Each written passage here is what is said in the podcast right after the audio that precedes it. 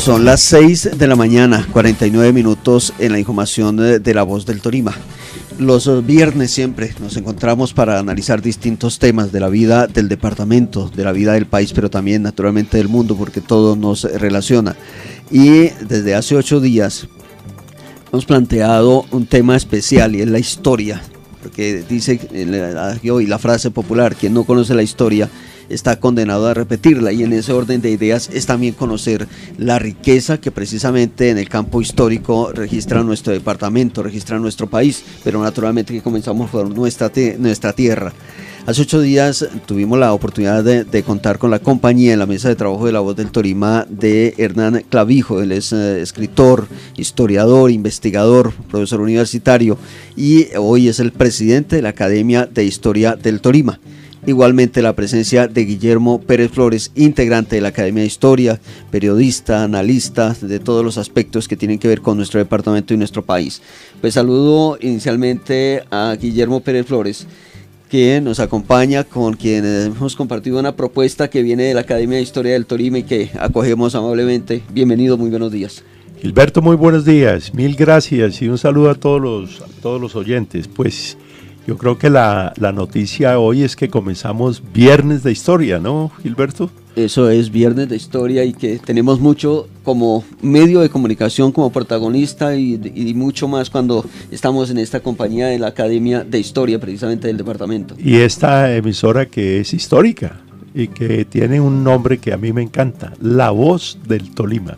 De manera que muchas gracias, eh, Gilberto, por acoger esta iniciativa y el tema que tenemos plantearles eh, para el día de hoy es el de cómo nació el Tolima. Vamos a hablar de historia del Tolima, eh, de los principales hechos, personajes, lugares incluso, y entendiendo la historia como le gusta aquí a mi eh, querido amigo y presidente de la academia, Hernán Clavijo, como un proceso, los procesos, los políticos, en qué, momento, qué se estaba viviendo en el país cuando nació el Tolima y qué eh, similitudes o características, particularidades tiene el departamento del Tolima con los otros departamentos. Entonces voy a, soltarle este toro, primero que todo, a, Hernán para plantearle que haga una introducción de este, este tema de cómo, cuándo y dónde nació el Tolima.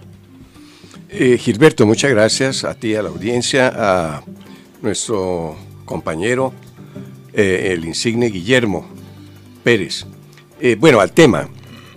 Mm, plantearnos los orígenes del Tolima es toparnos un poco con un elemento inherente a todo lo humano y es especialmente a las naciones, ¿no? a las instituciones, y es cuáles son sus orígenes. Eh, cómo nació el Tolima. Es un tema de los más apasionantes que tiene eh, toda la historia de lo que llamábamos el Tolima Grande, pero también de lo que eh, llamamos Colombia. sin duda que el tema remite a tres, diría yo, tres grandes asuntos. Uno, la, crisis de, de la Confederación Neogranadina, por eh, el hegemonismo que intenta el gobierno conservador en Cundinamarca y en la Nación a través de Mariano Espina Rodríguez, eh, que integró a las provincias de Neiva y de Mariquita a Cundinamarca.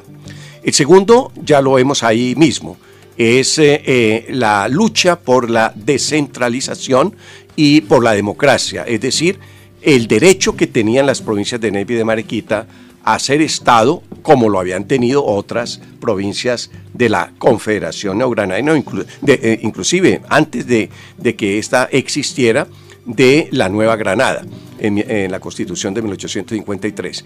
Y el tercero es, eh, llamémoslo así, como la inmensa participación popular que existe eh, desde La Plata hasta Honda, por ese, ese derecho a ser un Estado federal. Curiosamente, pues el Tolima va a ser el último de los estados federales creados en esta ola de eh, descentralización, de autonomía eh, regional que, de, democratización del Estado que se plantea desde 1853 eh, la élite política colombiana. Eh, Hernán, comencemos por precisarle a la audiencia en qué época estamos. Estamos hablando de la década de 1850, la década más intensa, diría yo, después de la década de la independencia de toda nuestra historia eh, republicana en su primer siglo de existencia. ¿Y, cómo se llamaba el país en ese momento? Pues el país adquiere tres nombres en la década de, de 1850. Primero, la Nueva Granada, la República de la Nueva Granada.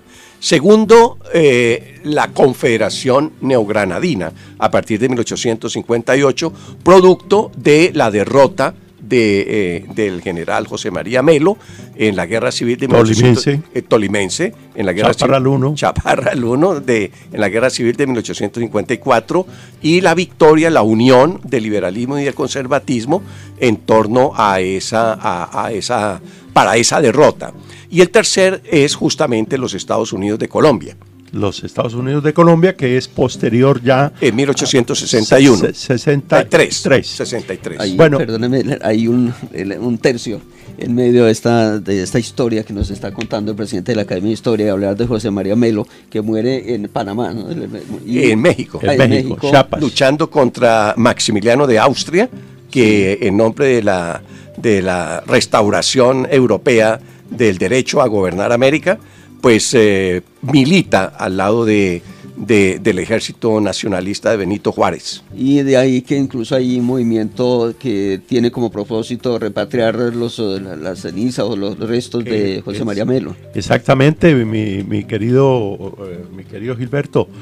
hay todo un movimiento para repatriar los restos de Melo que están en Chiapas no se ha ubicado hasta donde yo sé el lugar exacto, no se han encontrado, pero hay colaboración del presidente López Obrador y eh, hay una, comisión eh, del gobierno de México y del gobierno de Colombia. Y bueno, sería muy interesante que se lograra y que los restos del presidente Melo regresaran a Colombia y regresaran al Tolima a su, y no sé si algunos querrán que a su patria chica, ¿no? Que regresen a, Chaparral. Bueno, pero hay un, tema muy interesante que, de lo que está planteando Hernán, que tiene que él ha hablado de varias cosas. Eh, una es de los estados, dijo, fue el último de los estados eh, federales, fue el último de, los estados soberanos, más exactamente por la expresión. Eh, recordémosle a la audiencia cuáles fueron esos estados eh, que, se dieron en la Confederación Granadina y qué es lo que genera al final la creación del Estado del Tolima, que inicialmente no se llamó eh, soberano, sino Estado, eh, solo hasta 1800, el Pacto de Unión, en 1861, le reconocen la condición de Estado soberano del Tolima. Entonces, hablemos de esos estados, Hernán, que me parece muy importante que la audiencia precise cuáles eran esos ocho y que el Tolima fue el noveno. Bueno, el primer estado eh, en adquirir, digamos, la soberanía eh, fue Panamá.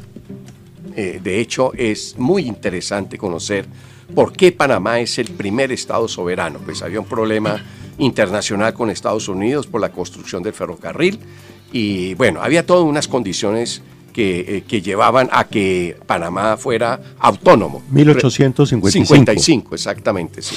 El segundo estado, pues, es Antioquia, eh, está el estado de Santander, el estado de Bolívar, por supuesto el estado más grande de todos, que era el estado de, del Cauca, el estado soberano del Cauca, el estado de Cundinamarca, el estado soberano de Cundinamarca, ¿cuántos van? Falta Magdalena. Ah, el estado del Magdalena, correcto. Eh, eh, es curioso mencionar un poco al Magdalena. ¿Por qué? Porque es que el Magdalena, gracias a la Gaceta Mercantil en Santa Marta, creada por Manuel Murillo Toro, ¿sí? adquiere una, una relevancia desde el punto de vista del comercio, desde el punto de vista social, desde el punto de vista político, inclusive desde el punto de vista mismo cultural. Cultural, sí. Eh, Murillo Toro es un personaje que desafortunadamente se nos ha quedado un poco en el olvido. Algunas personas, como lo decíamos hace ocho días aquí, Gilberto, tal vez tú recordarás, eh, piensan que Murillo Toro era un futbolista porque el estadio se llama así. Pero Murillo Toro es un personaje apasionante. Es que no solamente funda la Gaceta Mercantil en Santa Marta, Hernán, sino como bien recordarás, eh, Murillo Toro fue presidente del Estado Soberano de Santander, de Santander. Y, hay, una dupla que, merece ser recordada porque juega un papel fundamental en la creación del Estado del Tolima, que es la dupla entre Murillo Toro y Rojas Garrido de Neiva, eh, eh, que es, lo que presionan finalmente eh, de las provincias de, Mariquita y la provincia de Neiva para la creación del, Tolima. Y ahí ya nos tocará hablar, por supuesto, de Mosquera ahora.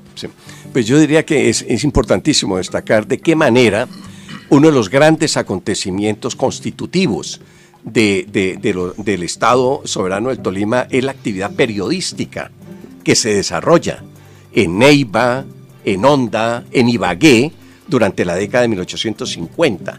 Yo diría que el proyecto eh, histórico de, del Tolima nace en la prensa nace en la, en la Voz del Tolima. Curiosamente hubo un periódico que llamó La Voz, del, Tolima. Bueno, y otros, ¿no? Hay otros periódicos, son tres, tres inclusive el de Neiva, eh, el de Neiva que es eh, en, el, en, el, que José María Rojas Garrido lanza la iniciativa. Pero desde Neiva, desde Ibagué, desde Honda se está, se está fermentando todo esto. Y, los grandes, eh, llamémoslo así, agitadores de ideas, formadores de opinión, pues fueron sin duda Manuel Murillo Toro, José María Samper, José María Rojas Garrido, Patrocinio Cuellar, entre otros. Y también eh, es importante comentar que entonces eh, antes, y lo, dijiste al comienzo, habían las provincias. Ya no existían los estados, no existían los departamentos, sino eran las provincias. ¿Y qué había entonces antes del Tolima? Antes del Tolima eran las provincias, ya lo has dicho, de Mariquita y de Neiva. Pero detengámonos un poco en la provincia de Mariquita. Es un territorio muy extenso, ¿no, Hernán? Sin duda, porque iba desde el puerto de Nare, hasta eh, el río Saldaña, hasta el río Saldaña. Eh, de hecho, la misma constitución del Estado Soberano del Tolima incluyó en el decreto de Mosquera una amputación del territorio de la provincia de Mariquita, eh, que fue el haberle cedido a Antioquia el puerto de Nare. Nos quitaron un brazo muy importante. Muy importante, un sitio estratégico que bueno, por ahora. Ahora, ahora más, Mariquita pues de hecho eh, venía siendo ya el, ombligo de la economía colombiana en esa época por la explotación de quina, bueno, hay que incluir a Neiva también, por supuesto, eh, la explotación de la quina y del tabaco. La quina y el tabaco eran dos productos de exportación que generaban ingresos en moneda dura muy fuertes para el fisco y para los propietarios, para la mano de obra, etc. Entonces, eh, el Tolima, ah, o perdón, la provincia de Mariquita, además, era un, espacio histórico eh, que comenzaba a configurarse a partir eh, de la migración antioqueña en la zona norte, de la colonización bogotana, de empresarios bogotanos eh, que bajaban a, las empresas de tabaco y por supuesto ya se ve un poco también la migración santanderiana. De modo que antes de que naciera el Estado soberano del Tolima, tenemos una provincia de Mariquita que está viviendo unos procesos migratorios, unos procesos económicos, unos procesos institucionales casi de carácter nacional, porque es decir, no, es un, no son unas élites raizales que con una vocación hegemónica se unen para defender un interés regional. No, yo creo que hay una mezcla de ingleses, de, extranjeros, de, santanderianos, de antioqueños, y sí, por supuesto, principalmente de una élite raizal de Neiva y de Mariquita, que es la que comienza a presionar en la atmósfera de, de, esa, de esa tendencia histórica a los estados soberanos a querer tener su propia autonomía política. Muy bien, la clase de historia estamos recibiendo en este viernes, en el cierre de la semana. Creo que queda bien el, viernes la historia, porque a veces... Viernes de historia. A viernes de historia, porque a veces le meten a uno las matemáticas el viernes como pesado. La historia queda bien. la llevamos aquí a través de la voz del Torima. Permítanos un instante, en unos minutos regresamos con nuestros invitados esta mañana, nuestros panelistas, el presidente de la Academia de Historia del Torima, Hernán Clavijo, y también eh, el académico e integrante de la Academia de Historia del Torima, Guillermo Pérez Flores, compartiéndonos todos estos datos que nos interesan, que, nos, que debemos conocer todos. Un instante, ya son las 7 de la mañana, 5 minutos en la información de La Voz del Tolima. www.lavozdeltolima.com.co En redes sociales, nuestro fanpage, La Voz del Tolima y nuestro WhatsApp 315-803-9205. Interactúa con nosotros. Estamos para servirle. La Voz del Tolima, la radio que todos quieren. Viernes 13 de octubre la ciudad vibrará con la Serenata Ibagué 473 años. 7 de la noche Teatro Tolima con la cantautora María Isabel Saavedra y su espectáculo Mujeres Andinas. Con seis duetos príncipes de la canción Lina y Julián. Entre cantos, tradiciones, Belén, La Margarita, Nocturnal y Due Torres. De la caña sale el cuero que Informes Fundación Musical de Colombia, 310-6259-345 y 608-261-2290. Escuche a través de la voz del Tolima, México canta. De lunes a viernes, de 8 a 9 de la mañana, lo mejor de la cultura mexicana. México canta a través de www.lavozdeltolima.com.co. México canta en la radio que todos quieren. La voz del Tolima. Ahora la noticia en La voz del Tolima no solo se oye, también se ve. Sigue nuestros noticieros en el fanpage de La Voz del Tolima. De 6 a 8 de la mañana. De 12 del mediodía a 2 de la tarde. De lunes a viernes. La Voz del Tolima. La radio que todos quieren. Constructora Bolívar te invita a conocer la Ibagué del futuro en la Arboleda del Campestre. Casas y apartamentos de interés social en un sector campestre de alta valorización. Informes 313-333-8323 o visítanos en nuestras redes sociales. Arroba Constructora Bolívar. La voz del Tolima en el 2023. Más información. Mejor programación. La voz del Tolima, la radio que todos quieren. Noticiero de la Voz del Tolima. Siete, las 7 de la mañana, 7 minutos en la información de la voz del Tolima. Seguimos esta mañana aquí a través de la voz del Tolima en este 6 de octubre, compartiendo aspectos de la historia de nuestro departamento, una tarea que nos hemos propuesto también en medio de las noticias, lo que ha sucedido, por qué la condición que vive hoy esta región del territorio colombiano. Entonces, seguimos Guillermo Pérez Flores y el tema que veníamos precisamente esbozando con el presidente de la Academia de Historia, Hernán Clavijo. Bueno, gracias Gilberto. Eh, voy a proponerle, Hernán, que hablemos ahora de dos personajes. Devolvámonos un poco a Murillo Toro, personaje sin duda que, como ya lo dijimos, extraordinario en la historia política nacional. Hay que recordar que eh, no solamente que fue presidente de la República, sino que fue un modernizador, periodista. Bueno, le llamaban el rey de la prensa, Gilberto. ¿Qué tal este, qué, qué, tal ese apelativo, el rey de la prensa? Por algo, eh, precisamente el edificio de las comunicaciones en Colombia lleva el nombre del expresidente Manuel Murillo Toro. Trajo el telégrafo. Y el origen, el, origen quisiera decir un poco el origen de eso, eh, eh, que es, es mítico. Estaba en su lecho enfermo el general Santander y sus asesores, las personas que lo cuidaban, pues le llevaban la prensa, lo informaban del estado del país. Y una vez le llevaron un periódico, él lo cogió, leyó, se detuvo un momento y, después de una pausa preguntó, ¿quién es el autor de este artículo? Nadie sabía. quién era el autor de ese artículo. Eh, búsquenlo y, y quiero que venga. Pues así, así fue. Entonces fueron y ubicaron al autor del artículo que era nada menos que Manuel Murillo Toro. Estamos hablando de 1841. Muy bien. Bueno, eh, Murillo Toro casi que se hace afuera del Tolima. Eh, déjame terminar. Mira, eh, Guillermo, discúlpame.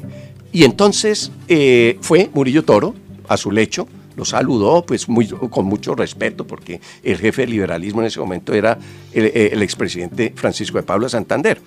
El caso es que después de la visita, eh, el, eh, el expresidente eh, siguió un poco con la resonancia de eso que había escrito Manuel Murillo Toro y días antes de morir, el presidente, el expresidente Santander, le preguntaron, mm, bueno, presidente, ¿qué, ¿cómo es? ¿Quién va a ser su sucesor? Todo el mundo daba por cantado que el sucesor del expresidente era Florentino González. Y cuando suena esa, esa trompeta y le dice a alguien al oído que su sucesor sería Manuel Murillo Toro, el autor de ese artículo que lo había impresionado profundamente. Es decir, fue tanta la empatía entre el expresidente y Murillo Toro, involuntaria, por supuesto, solamente por esa empatía de ideas, independiente en el periodismo. Por identidad política, por identidad programática, ideológica, sí. Eh, nos dispersamos aquí un poco si hago este comentario, pero, me- pero me, da- me- me parece que va está al lugar. Eh, Murillo es un, des- un descubrimiento de Santander, como Echandía es un descubrimiento de López. De López. Ambos fueron descubiertos. No eran personas que se hubieran hecho, no, los descubren por su eh, Talento. por su talento, Murillo por su artículo y Echandía por un discurso. Pero entonces hablemos ahora, estaba diciendo que eh, Murillo se formó fuera del Tolima porque y, y se hizo en Santa Marta con la Gaceta Mercantil y que fue también presidente del, del Estado soberano de Santander. En, el- en- en Santander hay monumentos a, a- a- a Murillo Toro. Bueno, hablemos... Pe- Pero antes, antes de que, de que sa- de Murillo Toro llegara a ser el, primer presidente del Estado soberano de Santander, Murillo Toro había hecho un, un, ac- un hecho periodístico todavía mucho más importante, que era haber sido el cofundador del Neogranadino Otro periódico. un periódico que de verdad era el top de la época. Y en donde justamente escribieron Patrocinio Cuellar, entre otros, ¿cierto? Eh, paisano de, de- Murillo Toro, bueno, y otros, eh, José María Samper, las crónicas de viaje de José María Samper por la provincia de Mariquita, aparecen ahí en el Neogranadino. Y bueno, el caso es que en el Neogranadino fo- eh, planteó por primera vez Murillo Toro la creación del Estado, de un Estado, integrando a las provincias de Neiva y de Mariquita. Sí, estado que con Rojas Garrido hablaban era de eh, del Alto Magdalena. El Alto Magdalena. El Alto Magdalena. No se hablaba de Tolima, pero ahora entonces demos un salto a Mosquera y hablemos de Tolima propiamente dicho. Entonces, ¿de dónde sale este señor Mosquera eh, con, con el deseo de fundar el Tolima? ¿Qué, qué papel jugaba en ese, en ese momento? Y pongámosle un poco de fecha, Hernán.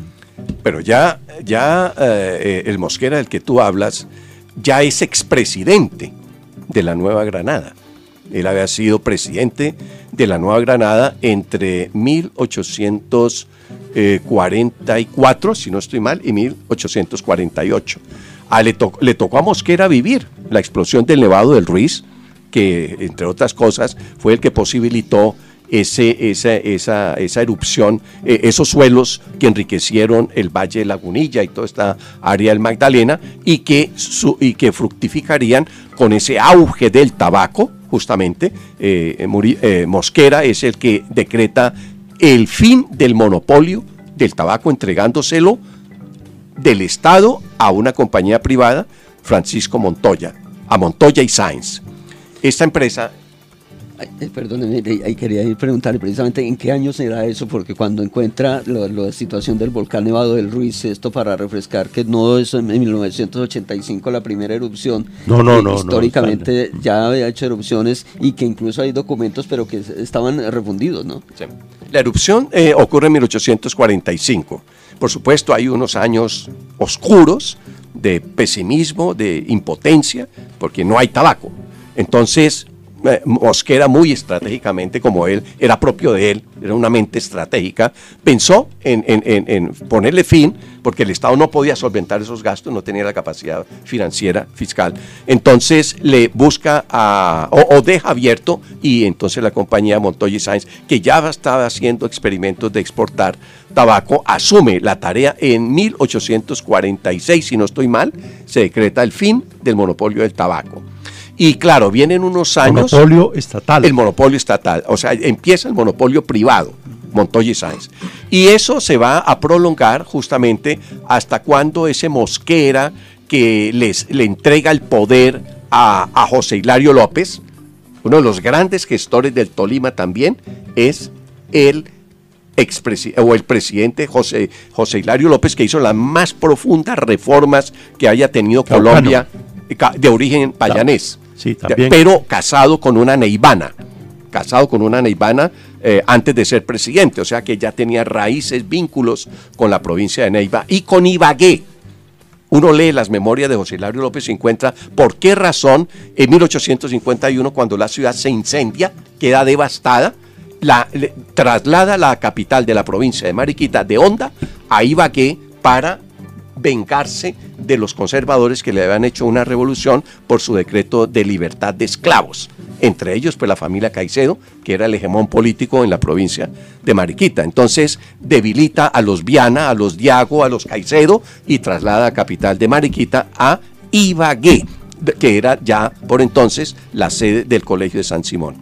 Tenemos que decir entonces que eh, estaba en la presidencia Mariano Ospina Rodríguez, presidente de la Confederación Granadina, que Mosquera estaba de presidente del estado del Cauca y que ahí se da una guerra civil que se conoce en la historia como la Guerra de las Soberanías, que se da entre 1860 y 1862, y que es en la mitad de esa guerra en la que Mosquera se ha rebelado contra el poder central, contra Ospina, que por cierto, Ospina le ganó dos elecciones a Mosquera. Ahí hay un, un, poco también tema personal, digo yo, ¿no? Porque le ganó eh, electoral, le ganó dos veces, dos elecciones.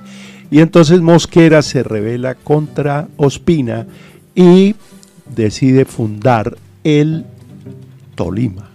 Nace de una guerra civil. El motivo por el cual el presidente del Estado Soberano del Cauca se revela contra el presidente de la Confederación Neogranadina, Mariano Espina, es porque Mariano Espina, a última hora, emite un decreto electoral que facilitaría la sucesión de, del poder en Arboleda. Ya, eh, eh, ya tenía ya tenía su sucesor. Ya tenía el sucesor. El sucesor. Entonces, eso es una maña antigua, ¿no? ¿Qué hacemos? ¿Qué hacemos, Gilberto? Eso es una maña antigua. Bueno. Eh, cuando habla de, Mosquera, hablamos de José María Mosquera. no, de, Tomás, Tomás Cipriano, de Mosquera. Tomás Cipriano. Bueno, para que tengamos. ¿Saben cómo le decían a, Tomás Cipriano de Mosquera? ¿Cuál era el apodo? El Mascachochas. Mascachochas. ¿Y por, qué le pusieron Mascachochas, mi querido Hernán? Por un tiro que recibió en una, en una batalla y que le afectó la mandíbula y por supuesto le, le, alteró. ¿Y es verdad que ese fue Agualongo? Eh, parece que haya sido. Que, fue Agualongo. El famoso guerrillero del Patía, el, jefe de la resistencia indígena Pastusa. Los pastos, los pastos. Bueno, esto ocurrió, queridos amigos, para que lo tengamos presente y no se nos olvide, el 12 de abril de 1861. Ese día, eh, Mosquera crea el Tolima. Y se nos ha quedado decir de por qué Tolima, y si nos quedan muchas cosas en, el tintero, ya habrá tiempo también para hacer un programa sobre qué me gustaría, sobre el tema del tabaco y sobre Ambalema. Pero gracias a la voz del Tolima vamos a tener muchos programas y al apoyo de la Academia de Historia para hablar de todos estos temas. Hernán, ¿tú querías decir algo? Sí, un detallito que valdría la pena mencionar y es que eh, el, error estratégico del presidente del Estado Soberano del Cauca al llevar su ejército de negros caucanos por uh, Manizales, en donde fue derrotado, le tocó pactar una expansión, eh, le sirvió muchísimo para cambiar de, estrategia, que fue remontar la cordillera central por el camino de Guanacas, ganarse a los indios de tierra adentro, ¿cierto? Guanacas es el Nevado Ruiz. Sí, eh, no, más, más, arriba. Eh, no, el, camino de, de Guanacas es entre Popayán y La Plata, Huila. Entonces tierra adentro era muy populoso, los indios de tierra adentro se ganan los y, e inicia la campaña desde su triunfo en La Plata, Huila, hasta llegar a Ambalema, en donde fue reuniendo bueno, una cantidad de apoyo logístico, económico, político, militar, etcétera, etcétera, que hace que cuando él, eh, eh, después de una reunión en la Casa Inglesa, con su Estado Mayor y con los ingleses, eh, recibe, llamémoslo así, como el impulso final para tomarse a Bogotá, entonces decide salir de Ambalema por la vía de, de, Guaduas y al llegar al alto del Raizal, su, su, su, cultura geográfica como, como militar era un gran geógrafo, pero además de geógrafo era un hombre que, que, que, era un gran, llamémoslo así, visionario o admirador de la naturaleza. Y en el alto del Raizal, él se detiene y eh, llega el momento en que José María Rojas Garrido le dice, bueno, antes de llegar a Bogotá tenemos que crear esto. Y sí, entonces acepta y al, eh, momento de, elaborar el decreto, él contempla ese paisaje hermosísimo que se ve desde el alto del Raizal, que es lo que hoy llamamos el Parque Natural de los Nevados. Entonces él se inspira y le da el nombre al nuevo Estado soberano, ¿sí?